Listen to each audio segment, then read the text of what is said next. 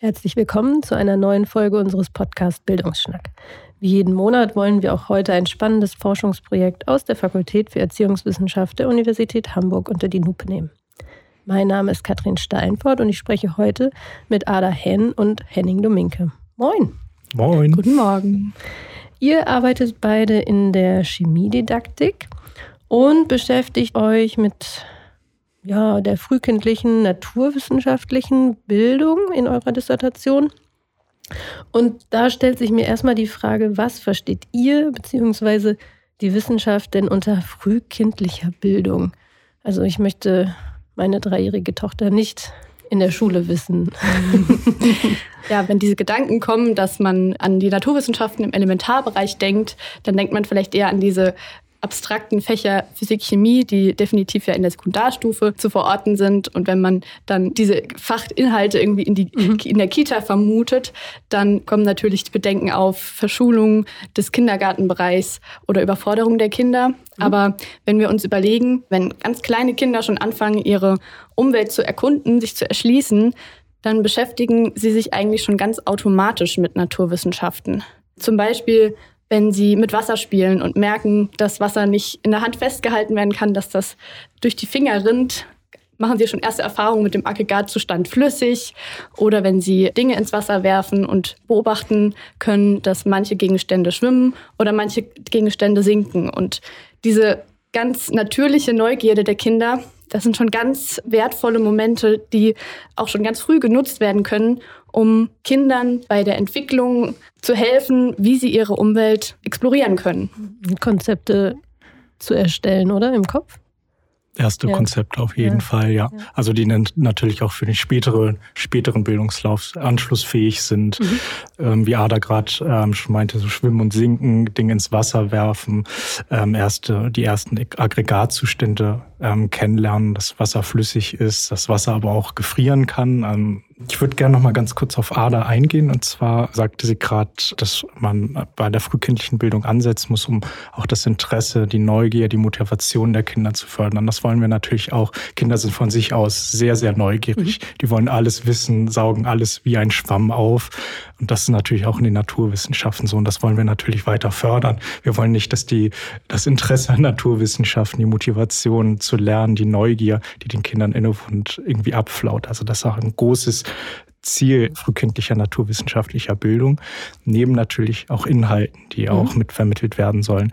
Zum Beispiel, wenn man mit den Kindern raus in den Garten geht, in den Park, ähm, sich anguckt, das, ähm, Pflanzen beim Wachsen zuguckt. Man kann sich den Regenbogen anschauen, mal überlegen, wie entsteht dieser Regenbogen mhm. überhaupt. Wenn man mal in den Bergen im Urlaub ist, äh, wird man mal auch das Echo hören oder im Tunnel, wie entsteht das überhaupt.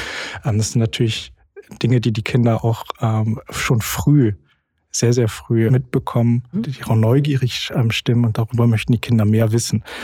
Fragen auch, warum ist der Himmel blau? Wenn man in den Zoo geht, sieht man die Tiere, kommt automatisch mit dem Kind äh, über diese Tiere ins Gespräch. So einen Elefanten sieht man hier in Hamburg selten auf den Straßen rumrennen. Ja, ähm, und das ist auch ähm, außerhalb von Deutschland nochmal andere Tiere gibt. Mhm. Ein ganz gutes Beispiel ist auch zum Beispiel das Thema Licht und Schatten. Wenn die Kinder mit ihren Händen an der Wand so Schattenspiele machen, mhm. lustige Figuren erzeugen, dann werden sie automatisch die Frage stellen, wie entsteht so ein Schatten mhm. überhaupt? Mhm. Kinder haben zum Beispiel die Vorstellung, dass ein Objekt, wie zum Beispiel ihre eigene Hand, Schatten besitzt dieser Schatten und das Objekt, also die mhm. Hand, sind untrennbar miteinander vereint. Das geht tatsächlich so weit, dass Kinder auch manchmal so etwas sagen wie, auch wenn es Nacht ist, ähm, hat das Licht, äh, hat dieses Objekt diesen Schatten. Mhm. Ähm, wir brauchen nur das Licht, um diesen Schatten hervorzulocken, um mhm. überhaupt sichtbar zu machen. Und jetzt ist natürlich interessant, wenn die Kinder so etwas sagen, wenn man mit den Kindern ins Gespräch bekommt. Wie kann man da ansetzen, ähm, um, um vielleicht diese ersten Präkonzepte in eine Bahn zu lenken, sage ich mhm. mal? Man könnte ja zum Beispiel einfach mal eine Lichtquelle nehmen, auf ein, oder zwei Lichtquellen am besten, mhm. auf so ein Objekt ähm, leuchten und sehen, dass dieses Objekt plötzlich zwei Schatten hat. Nicht mhm. mehr diesen einen Schatten, die dieses Objekt besitzt, sondern plötzlich zwei Schatten, wo die Kinder schon mal ins Nachdenken kommen. Mist, das passt ja gar nicht mit dem zusammen, was ich vorher dachte. Und das ist natürlich super anschlussfähig. Da werden die Kinder richtig herausgefordert. Ähm, und solche Alltagsgespräche sind gerade das, was ähm, die Navi-Bildung, naturwissenschaftliche Bildung ausmacht. Mhm. Ada wollte auch noch mal auf einen weiteren Punkt eingehen. Ich hatte jetzt darüber gesprochen, das Interesse, die Motivation, die Neugier aufrechtzuerhalten. Hatte so ein paar Alltagsbeispiele genannt. Und Ada wollte noch mal was dazu sagen, wie man jetzt hauptsächlich in der Kita auch vorgehen könnte. Genau, nämlich zum einen ist natürlich dieses Inhaltswissen irgendwie sehr relevant und gehört irgendwie zu so einer naturwissenschaftlichen Grundbildung dazu. Aber was eben auch einen Teil ausmacht, sind prozessbezogene Kompetenzen. Das sind Denk- und Arbeitsweisen, die im Grunde genommen jede Forscher in jeder Forscher nutzt, nämlich vor allem jetzt für den Kita-Bereich gesprochen, äh, sind das naturwissenschaftliche Aktivitäten wie zum Beispiel Fragen stellen, mhm. Vermutungen aufstellen, beobachten, dann erste Sachen vergleichen und Schlussfolgern. Mhm. Das sind solche zentralen in der Kita oder im, im Vorschulalter relevanten Denk- und Arbeitsweisen. Und das Ziel ist eben, dass Kinder zum einen diese Aktivitäten nutzen, um neues Wissen zu generieren und aber auch genau ein Verständnis entwickeln, wie diese einzelnen Aktivitäten, wie zum Beispiel eine Frage stellen und dann eine Vermutung aufstellen, wie die auch zusammenhängen. Das kann man sozusagen als Forschungszyklus beschreiben und ganz vereinfacht und auch idealtypisch dargestellt kann man das in so vier Phasen zusammenfassen, die vor allem, wie gesagt, in diesem Alter relevant sind. Also zum ersten kommt irgendwie eine Frage auf. Kinder stellen sich eine Frage wie zum Beispiel, welche Gegenstände schwimmen und welche sinken.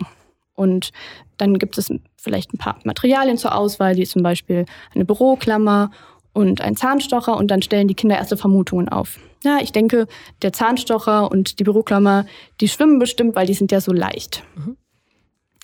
In einem zweiten Schritt ähm, geht es dann darum, dass die Kinder ähm, überlegen, ja, wie können wir das dann überprüfen? Wie können wir da vorgehen? Das heißt, ganz konkret dann die Dinge eben ins Wasser legen und beobachten, was passiert.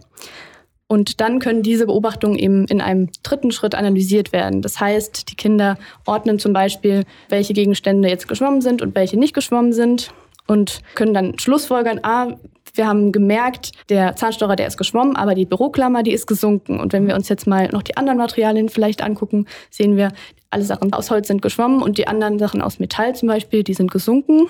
Und jetzt können wiederum neue Fragen entstehen, wie zum Beispiel, ist das wirklich immer so? Wie ist das denn, wenn wir einen ganz, ganz schweren Baumstamm ins Wasser tun? Schwimmt der denn auch? Und so beginnt dieser Forschungszyklus sozusagen von neuem. Mhm. Genau, und ähm, vielleicht noch mal ganz kurz ähm, dazu, was Ada gerade präsentiert hatte, diesen Forschungszyklus. Das ist natürlich unglaublich systematisch. Ähm, dafür braucht man auch schon ein bisschen Kenntnis über die Naturwissenschaften, auch wie man so didaktisch vorgeht. Ähm, das ist natürlich ein ganz einfaches Beispiel und man würde sich wünschen, dass in der Kita ähm, solche Prozesse auch ablaufen. Das wird man in der Familie natürlich so, so nie sehen. Mhm. Da wird eher sowas passieren, äh, was ich vorhin angesprochen hatte, in diesem Licht, dass man ein paar Nachfragen an das Kind stellt, in mhm. Dialog mit dem Kind kommt und das Konzept irgendwie aufbaut zu Licht und Schatten. Ähm, es kann auch zu Schwimmen und Sinken erfolgen. Aber wir werden es in der Familie nie so systematisch mhm. sehen, wie A das gerade ähm, für die Kita beschrieben hat. Aber wichtig ist, also wir haben in der frühkindlichen Bildung diese zwei Lernbereiche, ähm, Lernumgebung, Kita und Familie, während Kita vielleicht ein bisschen systematischer an diese frühkindliche Bildung angeht und äh, die Prozesse in der Familie sehr viel spontaner auftreten, sehr viel informeller sind. Das, also man plant ja nicht mit dem Kind irgendwie, äh, jetzt machen wir eine naturwissenschaftliche Aktivität, mein kleines Kind. Das macht man ja einfach nicht. Aber ein großer Vorteil ist, vielleicht hat man das schon ein bisschen rausgehört an unseren Beispielen, dass äh, Naturwissenschaften wirklich überall sind. Man kann überall etwas über die Naturwissenschaften entdecken. Wenn man in den Zoo mhm. geht, in den Park, die Naturwissenschaft, die Natur umgibt einen. Man kann so viele Möglichkeiten entdecken, mit dem Kind über die Natur und über die Naturwissenschaften zu sprechen, sei es die belebte oder unbelebte Natur. Das erfordert natürlich auch sowohl von Fachkräften in der Kita als auch von Eltern, dass sie so ähm, diese Situation überhaupt wahrnehmen, das naturwissenschaftliches Potenzial wahrnehmen, um darüber mit dem Kind ins Gespräch zu kommen. Da stelle ich mir auch gerade in meiner persönlichen Situation manchmal überfordernd für Eltern, aber durchaus auch für Fachkräfte vor. Jetzt habt ihr ja schon auch diese beiden Stränge aufgemacht, einmal Kita, einmal ähm, Elternhaus oder Erziehung in der Familie. Das sind ja auch eure beiden Dissertationsstränge, an denen ihr arbeitet. Könntet ihr uns da vielleicht einmal sagen, was genau wollt ihr denn jetzt in dieser frühkindlichen Bildung jeweils herausfinden? Was sind eure Themen? Genau, also ich schaue mir eben den institutionellen Kontext Kita an und möchte mit meiner Forschung einen Beitrag zur Untersuchung der Qualität früher naturwissenschaftlichen Bildung in diesem Kontext Kita eben beitragen. Und da stelle ich mir Fragen wie zum Beispiel, welche naturwissenschaftliche Inhalte setzen denn Fachkräfte, die in der Kita arbeiten, schon um? Mhm. Welche Denk- und Arbeitsweisen, also welche prozessbezogenen Kompetenzen werden da verwendet und also das waren dieses äh, Fragen genau, oder Fragen beobachten, stellen, mhm. mhm. beobachten, Vermutungen aufstellen mhm. und dann eben wie wird sowohl dieses inhaltsbezogene als auch das prozessbezogene Wissen der Kinder unterstützt, also gefördert. Mhm. Das sind so die Leitfragen sozusagen. Mhm. Und bei dir, Henning? Genau, also bei mir geht es erstmal darum, also wir wissen unglaublich wenig über das, was in der Familie, in den Naturwissenschaften passiert. Also wir wissen, dass die Häufigkeit von bestimmten Prozessen wie über Schwimmen und Sinken reden, rausgehen in den Zoo, in den Park gehen, Beobachtungen machen, dass es eine Rolle spielt für die kindliche Entwicklung. Und wir vermuten auch, dass die Qualität dieser Interaktionsprozesse eine große Rolle spielt. Jetzt ist es ein Ziel, nicht nur zu gucken, wie häufig machen die Eltern etwas mit dem Kind, sondern auch, wie machen sie etwas mit dem Kind. Wir hatten schon ein bisschen darüber gesprochen, über Fragen stellen, mit dem Dialog kommen wir aber gleich nochmal zu. Wir wollen uns jetzt angucken, was sind überhaupt Interaktionsprozesse, die qualitativ hochwertig mhm. sind. Also was sind gute Interaktionen? Und auch eine Frage ist, wie wirken sich jetzt gute, äh, in Anführungsstrichen, Interaktion auf die kindlichen Kompetenzen aus, also mhm. auf das kindliche Wissen, aber auch auf die Lernfreude, die Motivation der Kinder. Welche Zusammenhänge gibt es da?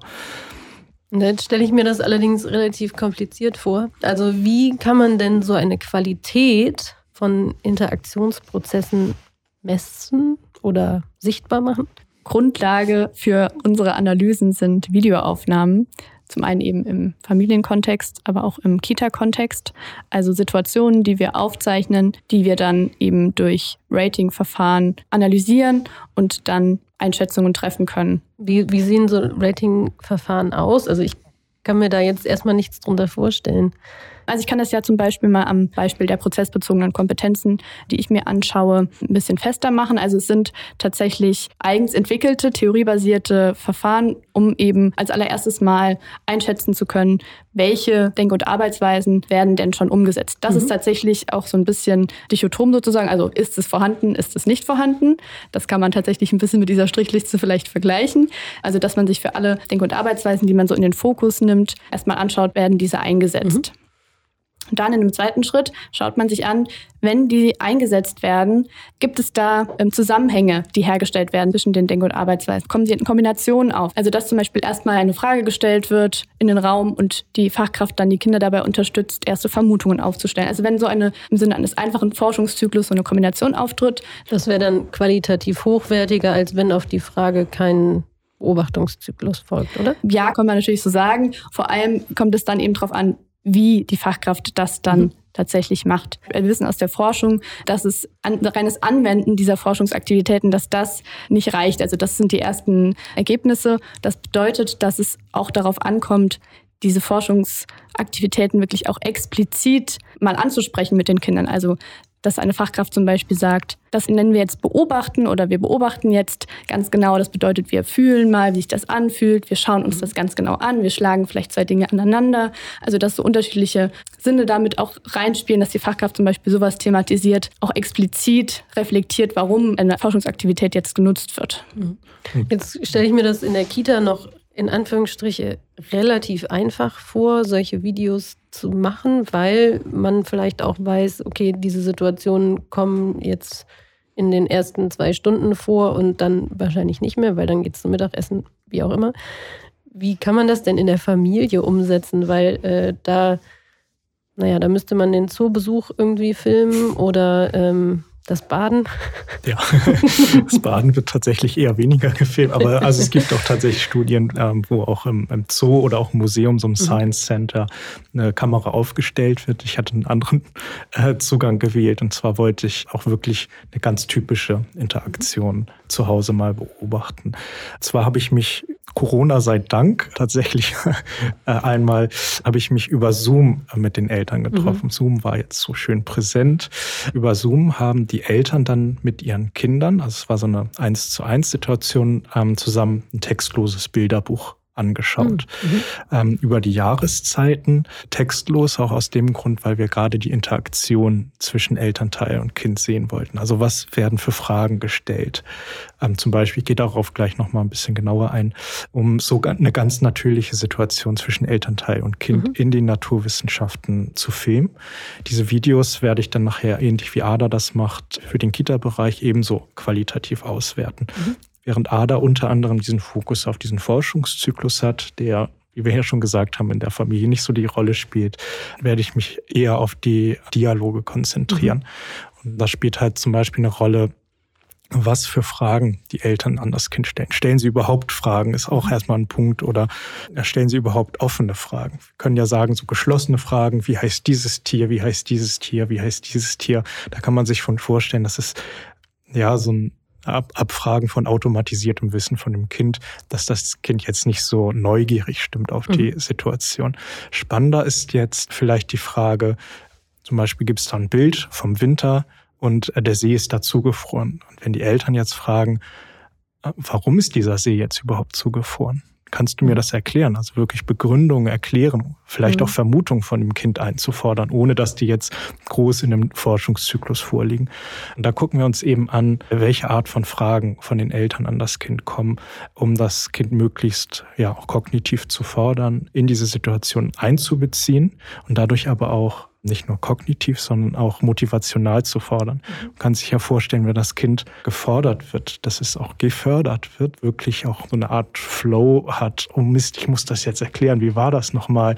Und auch ein bisschen in der, ins Erklären kommen, eigene Redeanteile hat, dem Elternteil dann aus eigenen Erfahrungen, aus Alltagssituationen zählt. Und solche Prozesse gucken wir uns da eben an. Wie Elternteile mit dem Kind in solche Art von Dialogen kommen, was da vom Elternteil an das Kind für Fragen gestellt werden. Jetzt hattest du gerade schon gesagt, ist das natürlich auch videografiert worden. Ich stelle mir das gerade unfassbar anstrengend auch vor, was da für Ansprüche sowohl an die Erzieherinnen, aber auch an die Eltern gestellt werden. Wenn ich mir jetzt vorstelle, dass ich bei jedem Abend gute Nacht Geschichte jedes Mal naturwissenschaftliche Bildung machen muss, müsste. Kommen solche Ideen an euch auch heran, so diese Überforderungsvorstellungen der Eltern und Erzieherinnen? Was man mal ganz klar sagen muss, natürlich ist das eine gekünstelte Situation, ein Stück weit jedenfalls gekünstelt, weil die Eltern und die Kinder wissen, in meinem speziellen Fall jetzt auf der anderen Leitung des äh, Videocalls sitzt jemand und vielleicht müssen wir uns jetzt so ein bisschen präsentieren. Allerdings wurde den Eltern auch ganz am Anfang gesagt, macht es wirklich genauso wie immer. Und ganz automatisch kam es auch von den Eltern so an die Kinder, mhm. dass auch mal Fragen gestellt wurden, dass ein Gespräch sich entwickelte. Ja. Das ist natürlich, also wie gesagt, ein kleiner Ausschnitt aus dem familiären Alltag. Oder aus dem Kita-Alltag in Aders Fall. Das werden wir natürlich nicht jeden Tag sehen. Zum Beispiel gibt es der schriftsprachlichen Domäne also das Dialogic Reading, das so ein Bilderbuch auch mit Text meinetwegen nicht nur bloß runtergelesen wird, sondern auch mit dem Kind ein bisschen ins Gespräch gekommen wird. Wie, mhm. was meinst du passiert jetzt auf der ersten Seite? Oder ähm, warum denkst du, hat der Bär jetzt diesen Honig geklaut oder so etwas, mhm. wo das Kind auch einbezogen wird, dass es keine klassische Vorlesesituation ist, ähm, sondern auch ein bisschen geredet wird. Die andere Frage, worauf du natürlich abziehst, ist das jetzt noch natürlich oder möchten die Kinder das jetzt überhaupt? Ähm, ganz klar Nein, es liegt nicht immer vor. Die Kinder möchten natürlich auch einfach mal bespaßt werden am Abend. Sie möchten eine gute Nachtgeschichte, ohne mal sagen zu müssen, Mann, Mama, ich will jetzt einfach nur mal diese Geschichte vorgelesen bekommen. Das ist ganz klar. Und unser Anspruch ist ja auch nicht, dass die Eltern immer vorlesen und den kind, das Kind voll einbeziehen. Mhm. So aus dem schriftsprachlichen Bereich wissen wir, dass dieses Dialogic Reading hohe Effekte darauf hat, wie das Kind sich in der Schriftsprache mhm. fortbildet. Auf dem ähm, mhm. Wortschatz hat das einen hohen Einfluss.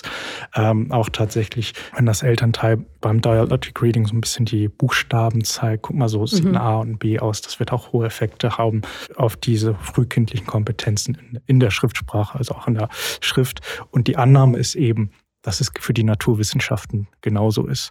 Mhm. Das werdet ihr dann jetzt äh, herausfinden. Das wollen wir herausfinden, weil das wissen wir nicht. Und ähm, genau. Sehr gut. Was steckt denn bei euch für eine persönliche Motivation dahinter, euch mit dem Forschungsthema zu befassen? Ähm, also erstmal ähm, komme ich gar nicht so aus dem frühkindlichen Bereich. Du mhm. hattest ja auch anfangs gesagt, ich komme aus der Chemiedidaktik. Ich habe tatsächlich auch auf Lehramt studiert, an Gymnasien und Gemeinschaftsschulen. Das wäre hier in Hamburg äh, die Stadtteilschulen, mhm. so ein Äquivalent. da fragt man sich natürlich, wie kommt jetzt so ein angehender Chemielehrer überhaupt an den frühkindlichen Bereich? Was hat der mit Familie zu tun, mit Eltern? Erstmal ist es natürlich so ein Punkt, den Horizont ein bisschen zu erweitern. Also man hat jetzt sehr viel Bildung in der Schule sich angeguckt. Aber wir wissen, dass gerade die frühkindliche Bildung ein unglaubliches Potenzial hat, ein unglaublicher Faktor für die gesamte spätere Laufbahn. Deswegen ist es unglaublich wichtig, sich auch anzugucken, was passiert überhaupt im frühkindlichen Bereich, mhm. was für Prozesse finden da statt, wie können wir das Kind auch früh schon fordern. Ich habe nachher mit den Kindern zu tun, bei denen vielleicht frühkindlich nicht so viel passiert ist, mhm. bei den Kindern natürlich auch, wo viel passiert ist. Deswegen ist es natürlich unglaublich wichtig, sich auch schon mal anzugucken, was da früh passiert. Zweiter Punkt, als Lehrämtler weiß man ja, dass im Klassenraum unglaublich viel passiert. Und man weiß auch von qualitativ hochwertigen Prozessen, die da stattfinden sollen, qualitativ weniger hochwertigen Prozessen.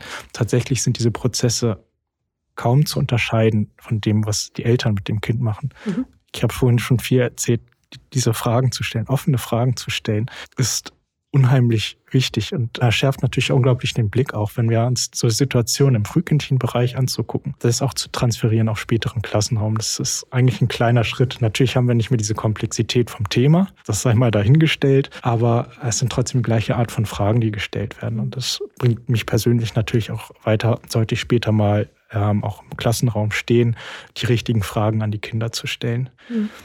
Spannend. Und bei dir, Ada? Ich habe auch Lehramt studiert, Lehramt Sonderpädagogik. Das heißt, ich bin äh, wirklich gar keine Naturwissenschaftlerin.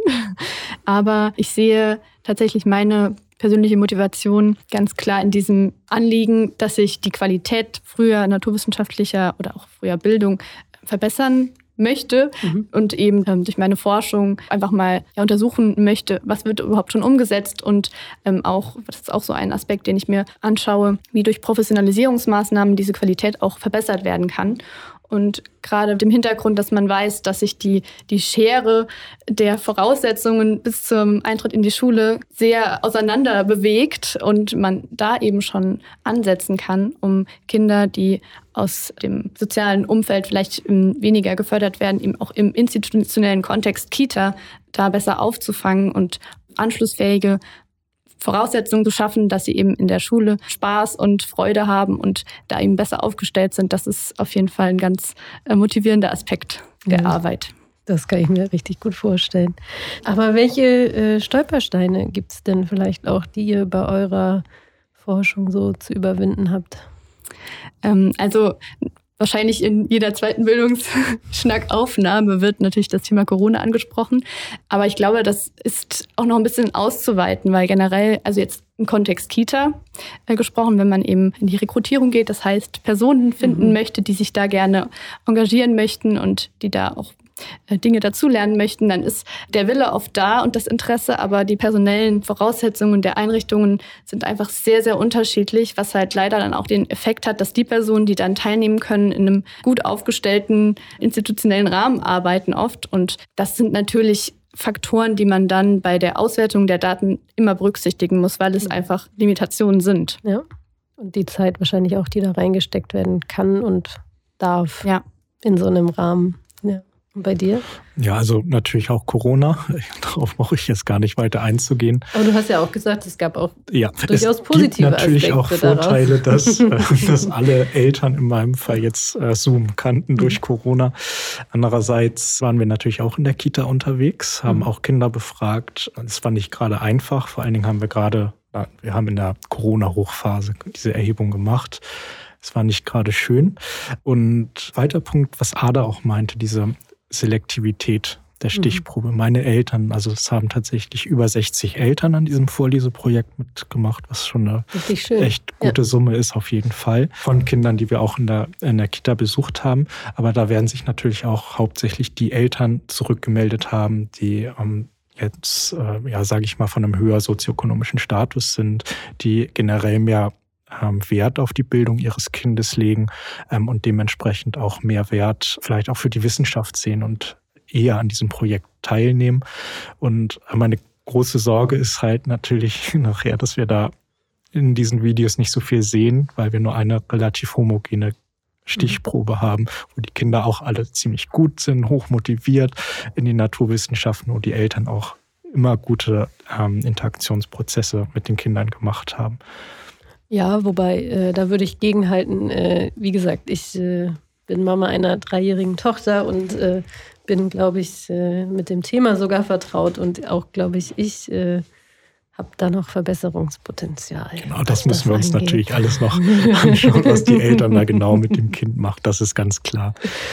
Aber Gut. darum geht es denn ja auch in der Auswertung. Ne? Ja, ich bin auch schon genau. ganz gespannt. Und dann werden wir so, ich hoffe, in den nächsten Monaten mal hören, was, was dabei rausgekommen ist. Könnt ihr uns schon mal so einen ganz kleinen Einblick geben, was denn so erste Ergebnisse sind? Gerne ganz vorläufige. Also ja, was die Denk- und Arbeitsweisen, die in Kitas oder in der Stichprobe, die wir eben rekrutieren konnten, das ist irgendwie die Hälfte der Videos ist, ist schon analysiert und da ist auf jeden Fall sehr positiv hervorzuheben, dass in fast allen Aktivitäten, die wir da filmen konnten, Denk- und Arbeitsweisen wie zum Beispiel beobachten oder vermuten vorkamen. Was sich aber gezeigt hat, was sich eigentlich auch mit dem aktuellen Studienstand irgendwie deckt, der vor allem eher dann im Primarbereich zu finden ist mhm. und noch nicht so sehr im Elementarbereich, ist, dass dieses explizite naturwissenschaftliche Vorgehen, diese Denk- und Arbeitsweisen, dass das in weiten Teilen zu kurz kommt und selten passiert, dass Fachkräfte wirklich mal reflektieren mit den Kindern, warum eigentlich jetzt zum Beispiel eine Frage gestellt wird oder warum wir jetzt Dinge ordnen oder so. Mhm. Ja. Also es steht natürlich noch aus, dass mit ähm, so kindlichen Wissen, Motivation und so weiter in Verbindung zu setzen. Aber was ich schon mal sagen kann, es gibt, wie du Katrin auch vorhin meintest, ein ganzes Spektrum an Eltern, die das ähm, eine bedienen und das andere bedienen. Das eine sind so ähm, Situationen, wo die Eltern wirklich relativ repetitiv auch fragen, was ist das äh, für ein Tier, was ist das für ein Tier und ähm, diese Interaktion auch relativ schnell vorbei sind, weil auch gar nicht sich so das Gespräch entwickelt, gar nicht so ein Dialog zwischen Elternteil und Kind und das Kind gar nicht so ins Boot geholt wird von dieser Vorlesesituation. Dem gegenüber stehen halt Eltern, die wirklich viele offene Fragen ähm, stellen, auch das Kind wirklich herausfordern, vielleicht sogar auch mal Fragen stellen, wo das Kind nicht spontan eine Antwort weiß, ähm, weil das dieses Thema noch noch nie gesehen hat. In diesem Buch ist zum Beispiel ein Heißluftballon und ein paar Eltern fragen auch, weißt du überhaupt, wie dieser jetzt fliegt? Mhm. Und manchmal auch selbst gar keine richtige Antwort darauf finden. Aber das sind zum Beispiel jetzt so Prozesse oder auch Interaktionen, wo wir sehen, das sind halt gute Fragen, die da mhm. kommen. Diese gehen auch tendenziell ein bisschen länger, weil das Kind neugierig dabei bleibt, interessiert und dann auch mit dem Elternteil viel ins Gespräch kommt. Das Elternteil auch das Wissen vom Kind natürlich kennenlernt, dann wieder auf das Wissen von dem Kind eingehen kann. Aber wie gesagt, es steht noch aus, wie jetzt genau mhm. diese Interaktion auf das Kind sich auswirken oder welche Zusammenhänge da bestehen. Ja, ich muss offenere Fragen stellen heute Abend beim Vorlesen. Gibt es einen Moment im Laufe dieses Projektes, der für euch so ein ganz besonderer war, wo ihr sagt, oh, toll. Also ich kann vielleicht zwei Anekdoten ein bisschen schildern. Zum einen, wenn man sich eben so intensiv mit der Interaktionsqualität beschäftigt und zum Beispiel wir beide sind auch zertifizierte Class-Raterinnen. Das ist ein standardisiertes und auch sehr verbreitetes Ratingverfahren, um die durchschnittliche Interaktionsqualität in einer Lernumgebung einzuschätzen. Dann bekommt man eben so eine Brille, und natürlich, wenn man sich gerade ganz intensiv damit beschäftigt, kann man diese Brille auch nicht im privaten Bereich ablegen und wird dann häufig Zeugin oder Zeuge von Situationen im Umfeld, ob das jetzt in der Bushaltestelle ist oder wirklich auch im, in der Familie, also wo man sich dann entweder an der Interaktion sehr erfreuen kann, weil man mitbekommt, welche tollen Fragen da gerade gestellt wird, aber mhm. natürlich auch andersherum, dass man dann direkt sagt, ja, das hätte man vielleicht besser machen können. genau, also das ist so eine Sache, die irgendwie, glaube ich, dann auch das Private irgendwie sehr prägt. Mhm. Und was aber auch natürlich eine ganz große Ressource ist, weil ich hoffe, dass ich das auch noch lange mittragen kann, wenn ich dann auch mal im Kontext Schule arbeite, dass sich das so ein bisschen verinnerlicht. Und eine andere Sache, das war ein Moment in einer Kita, da hat ein Kind wörtlich auf die Frage, hast du eine Idee, wie man Plastik oder Verpackungen aus Plastik einsparen kann, geantwortet, darüber habe ich noch nie nachgedacht das war für mich so bezeichnend, weil es natürlich, weil es nochmal so deutlich macht, das ist total wichtig, Ideen und Interessen der Kinder aufzugreifen und da sensibel für zu sein, ob das jetzt in der Familie oder in Kita oder äh, im Kontext ist oder sonst wo, dass man da eben ganz sensibel ist, was Kinder von sich aus schon sagen mitbringen, aber dass man das eben auch immer erweitern kann und Kinder auch noch auf ganz neue Ideen bringen kann und es deswegen so wichtig ist, dass man sich auch als erwachsene Person da nicht so entzieht, mhm. sondern sich eben auch mit einbringt. Genau, ich ähm, da auch eine Anekdote nicht aus dem Projekt oder aus dem Projekt kann ich vielleicht auch etwas erzählen. Dann muss ich eigentlich tausende Dinge erzählen, weil es so viele schöne Dinge gab zwischen Eltern und Kind. Ein paar hatte ich jetzt schon erwähnt. Das Heißluftballon zum Beispiel oder wo im Winter auf dieser, diesem Wimmelbild, diesem Bilderbuch, das sich Eltern und Kind anschauen, so ein Mond abgebildet ist. Mhm. Und ein Elternteil einfach wirklich fünf Minuten bestimmt mit diesem Kind über Monde und nachher auch über, über Planetenbahnen gesprochen hat. So ein Thema, das das Kind gerade in der Kita hat. Und das sind wirklich solche Flash-Momente. Mhm. Was passiert da gerade? Und das Elternteil hat das wirklich gut gemacht. Es war nicht überfordernd für das mhm. Kind. Das Kind hat wirklich viel erzählt. Nicht Dann muss man richtig, auch seine eigene äh, Wissen inhaltliches Wissen hinterfragen, oder? Ja, absolut. Mhm. Das ist äh, auch ein ganz großer Punkt, besonders in der Kita. Ich glaube, äh, nach dem Hören dieses Bildungsschnacks können sich die ein oder anderen Eltern noch mal ein bisschen selbst hinterfragen. Aber ich glaube, wir haben vorhin auch schon eingeschränkt, dass das auch nicht jeden Abend beim Vorlesen der Fall sein muss und auch nicht jeden Tag in der Kita. Ja, und vielleicht haben wir ja auch ein paar Beispiele gebracht, die auch ein bisschen anregen. Ja, sehr gut. Ja, vielen Dank. Gut, ich wünsche euch weiterhin viel Erfolg, auch bei dem Auswerten ja eurer äh, ganzen Videos, die ja Gott sei Dank relativ zahlreich vorhanden sind. Und ähm, dann war dies wieder eine Folge vom Bildungsschnack. Jeden Monat wird hier ein Forschungsprojekt der Fakultät für Erziehungswissenschaft der Universität Hamburg vorgestellt. Wenn Sie wissen wollen, zu welchen Themen die Wissenschaftlerinnen und Wissenschaftler an unserer Fakultät forschen, wie genau Sie das eigentlich machen und welche Relevanz das für Bildung und Gesellschaft hat, dann abonnieren Sie uns bei Spotify und iTunes. Danke fürs Zuhören.